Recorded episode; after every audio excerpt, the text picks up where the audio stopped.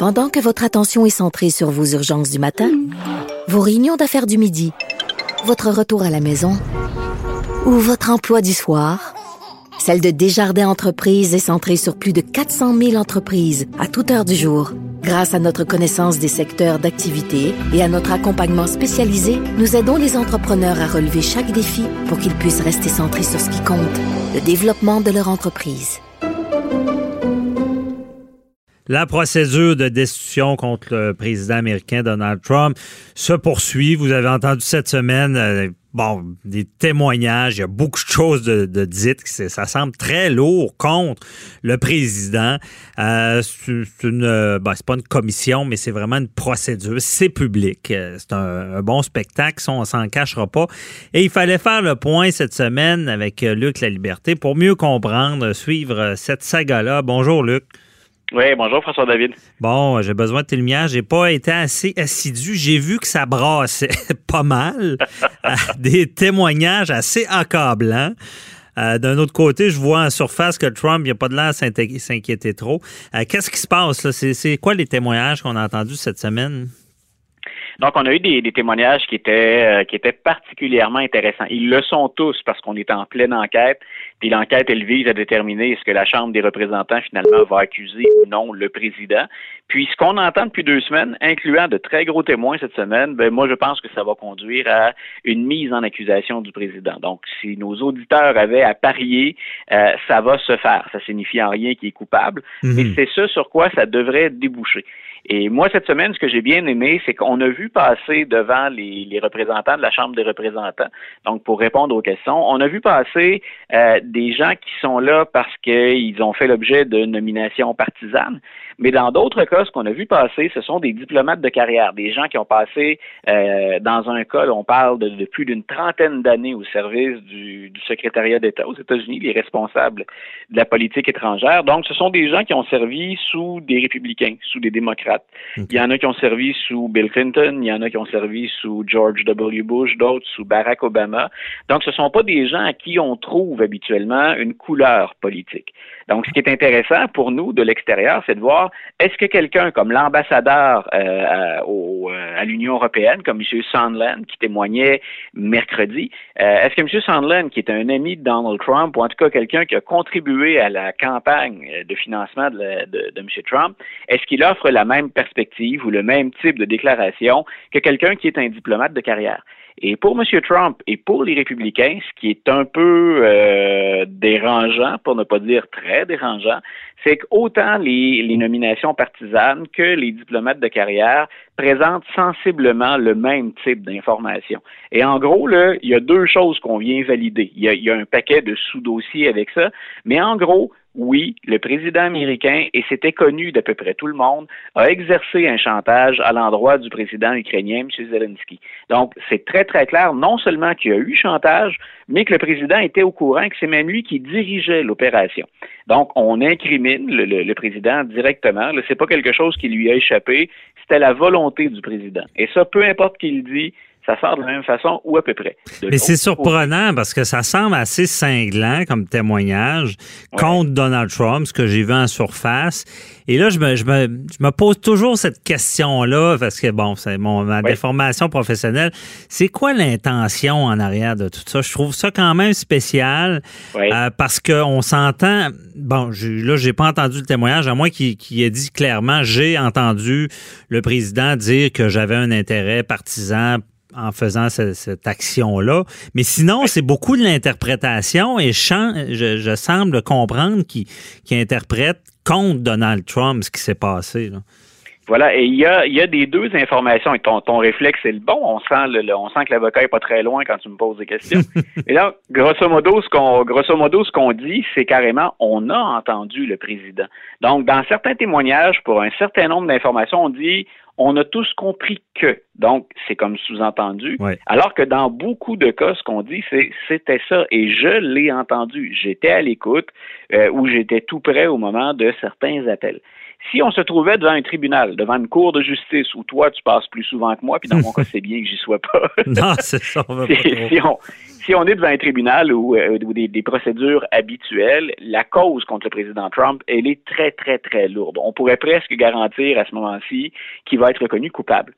Là où ça, là où ça se complique, c'est quand on fait une procédure de destitution, ben oui, on étudie des articles selon lesquels on va accuser le président, mais ça demeure un processus politique. Mhm. Et ce qu'on sent très bien, c'est fascinant à écouter pour des, des, maniaques comme moi, hmm. c'est qu'on sent très bien le, jeu auquel toi, tu es habitué, c'est que les démocrates et les républicains qui interrogent les témoins cette semaine, ben, il y a des avocats qui euh, posent des questions à la place des républicains et il y a un avocat qui pose aussi des questions à la place des démocrates. Et c'est fascinant de voir la tournure qu'on essaie de donner au témoignage. Et moi, cette semaine, ben, j'observais comment les républicains, je me dis, un avocat, lui, il va servir la cause. Donc, peu importe à quel point son client est dans le pétrin, l'idée, c'est qu'il est là pour défendre et aider son client. Et j'aurais pas aimé être l'avocat républicain cette semaine. Non. Ça, a été, ça a été une semaine très, très, très difficile. Maintenant, comme on l'a dit, c'est un processus politique. Euh, moi, je pense que d'ici peu de temps, probablement avant Noël, on va officiellement accuser le président dans une procédure de destitution.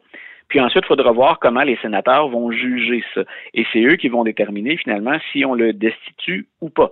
Mais tant et aussi longtemps qu'il y a une majorité républicaine intéressante, et c'est le cas au Sénat, on peut faire le pari que M. Trump va s'en sortir, même si dans les faits, tout le monde qui a écouté depuis deux semaines, si on a un minimum d'honnêteté ou d'objectivité, on ne peut que conclure que ça regarde pas bien pour Donald Trump. Ben, c'est en plein ça. Donc, on, on, sait la finalité. Si le, puisque le Sénat est majoritairement républicain, on sait que peu importe ce qui sort, euh, il ne sera pas bon destitué. Mais comme on s'était déjà parlé, on se disait, à moins qu'il y ait vraiment des révélations, tu sais, qu'on ne sait pas encore, des, des chocs contre Donald Trump qui ferait que les siens se retourneraient contre lui. Mais est-ce que c'est arrivé, ce genre de déclaration-là? Est-ce qu'on est là? De, quoi qui ferait vraiment mal qu'un républicain euh, voudrait le destituer? Ces, ces, déclarations-là, elles ont eu lieu pendant la dernière semaine. au moment où on se parle, on est capable de, faire un bilan de la semaine. Puis ce qu'on appelle le fameux smoking gun, hein, ce qui va nous conduire à la preuve, c'est l'arme du crime. Écoutez, on l'a, puis on pourrait même se dire euh, Donald Trump est lui-même l'arme du crime. Il a déjà affirmé avoir euh, participer mhm. non seulement à l'appel, mais à ce fameux, ce qu'on appelle le quid pro quo, là, ou le donnant-donnant, ou l'exercice de chantage. Et ce qui peut faire euh, changer des républicains, c'est pas ce qu'on a entendu dans la dernière semaine, c'est les sondages. Si les républicains se rendent compte, et c'est là-dessus, et c'est là-dessus que misent les démocrates, c'est tant et aussi longtemps qu'on est capable de mettre à, pleine télévision, sur les réseaux sociaux, continuellement les déclarations incriminantes de tout le monde, à peu près, qui passe depuis le début, tant aussi longtemps qu'on maintient, qu'on maintient la pression, on pense être capable d'influencer les, les, les, euh, éventuels. OK, là, je viens de voir la matrice en arrière, le jeu ah, c'est carrément. Machiavélique. Je, sais, je, vois la stratégie. C'est ce que je voulais te demander. C'est-tu une sorte de procès public pour le faire baisser, pour qu'il perde ses élections? Mais c'est pire parce que ça peut le faire perdre, puis ça peut le faire, ça, peut faire que les gens de, les républicains perdent confiance en lui, puis ça leur dérange même pas qu'il soit destitué. C'est-à-dire que ça peut avoir deux effets, François. D'abord, moi, je pense que euh, d'abord, si on, aux États-Unis, il y, a, encore un souci pour l'intégrité du système, pour mhm. l'éthique et pour la morale, je pense qu'on n'avait pas le choix de faire un procès. Ce qu'on reprochait à M. Trump, c'était grave au point où je me disais, si on ne fait pas de procédure contre lui, aussi bien oublier ça. Mais ce que tu dis, c'est l'autre volet très important, c'est que toute cette opération-là, c'est une opération pour influencer l'électorat. Et on le sent dans les questions des républicains. Grosso modo, ce qu'on dit, c'est vous voyez bien, c'est une vendetta. Les démocrates mhm. font tout pour salir le président. Puis de l'autre côté, les démocrates, ce qu'ils disent, en fait, ils ont peu de choses à dire, les démocrates. Ils ont juste à dire, vous avez entendu les témoins. Nous, c'est pour ça qu'on mène l'enquête. Vous l'entendez, c'est pas nous hein, qui, qui, qui allons dire des choses comme ça. Ça fait deux semaines que vous entendez ça, ou trois semaines la semaine prochaine, et ils vont dire, ben, tirez-en vos conclusions. Donc, il y a effectivement la procédure de destitution, il y a le respect, il y a l'intégrité des institutions, et de l'autre côté, il y a pensez-y quand vous allez voter. Mhm. C'est fort. Mais là, moi, je vois, je vois plus loin dans la stratégie, là, parce que ce qu'on sait, c'est qu'on va devoir euh, déterminer un candidat euh, démocrate. ça sent rien.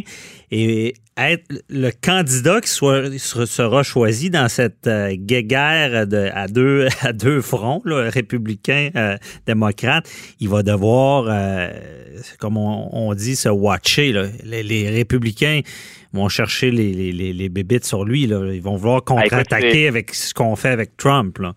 Une campagne présidentielle, on l'a vu la dernière fois entre Mme Clinton et M. Trump, c'est presque toujours ça, mais ça l'est de plus en plus. C'est une guerre de tranchées et mhm. tous les coups sont permis. Et ça, M. Trump, faut lui donner. Et une fois qu'il est parti, hein, qu'il a un mandat ou une fois qu'il a un objectif en tête, pour lui, c'est la victoire, grosso modo, peu importe le prix.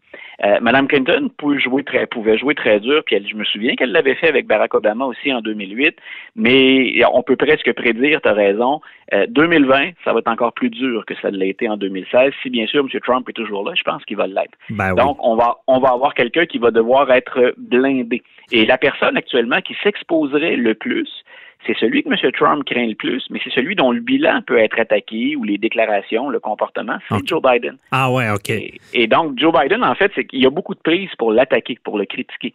Et on se privera pas de ça. Du côté de Donald Trump, là, on, est déjà prêt pour Joe Biden. Puis d'ailleurs, rappelle-toi que tout ça, le dossier ukrainien repose fondamentalement sur ce qu'on voulait obtenir du gouvernement ukrainien. C'est une enquête sur Hunter Biden, le fils de Joe Biden, sur Joe Biden. OK, le jeu était déjà commencé d'un bord et là, il y aura effectivement sûrement une contre-attaque. Est-ce que les démocrates euh, vérifient ça avant avec leur candidat, dire euh, c'est qui qui a le plus de squelettes dans le placard ou on n'en voudrait pas un qui, qui est là et qui pourrait être démoli en quelques instants? tu, peux, tu peux être certain qu'habituellement, quand on avance un candidat, on a fait une enquête sur lui, puis si on trouve des squelettes petits ou gros ou euh, graves ou pas, ce qu'on cherche toujours à sous-peser, c'est est-ce qu'on peut surpasser cette obstacle-là et dans quelle mesure, finalement, avoir ce candidat-là, ça nous permet de vivre avec ces squelettes?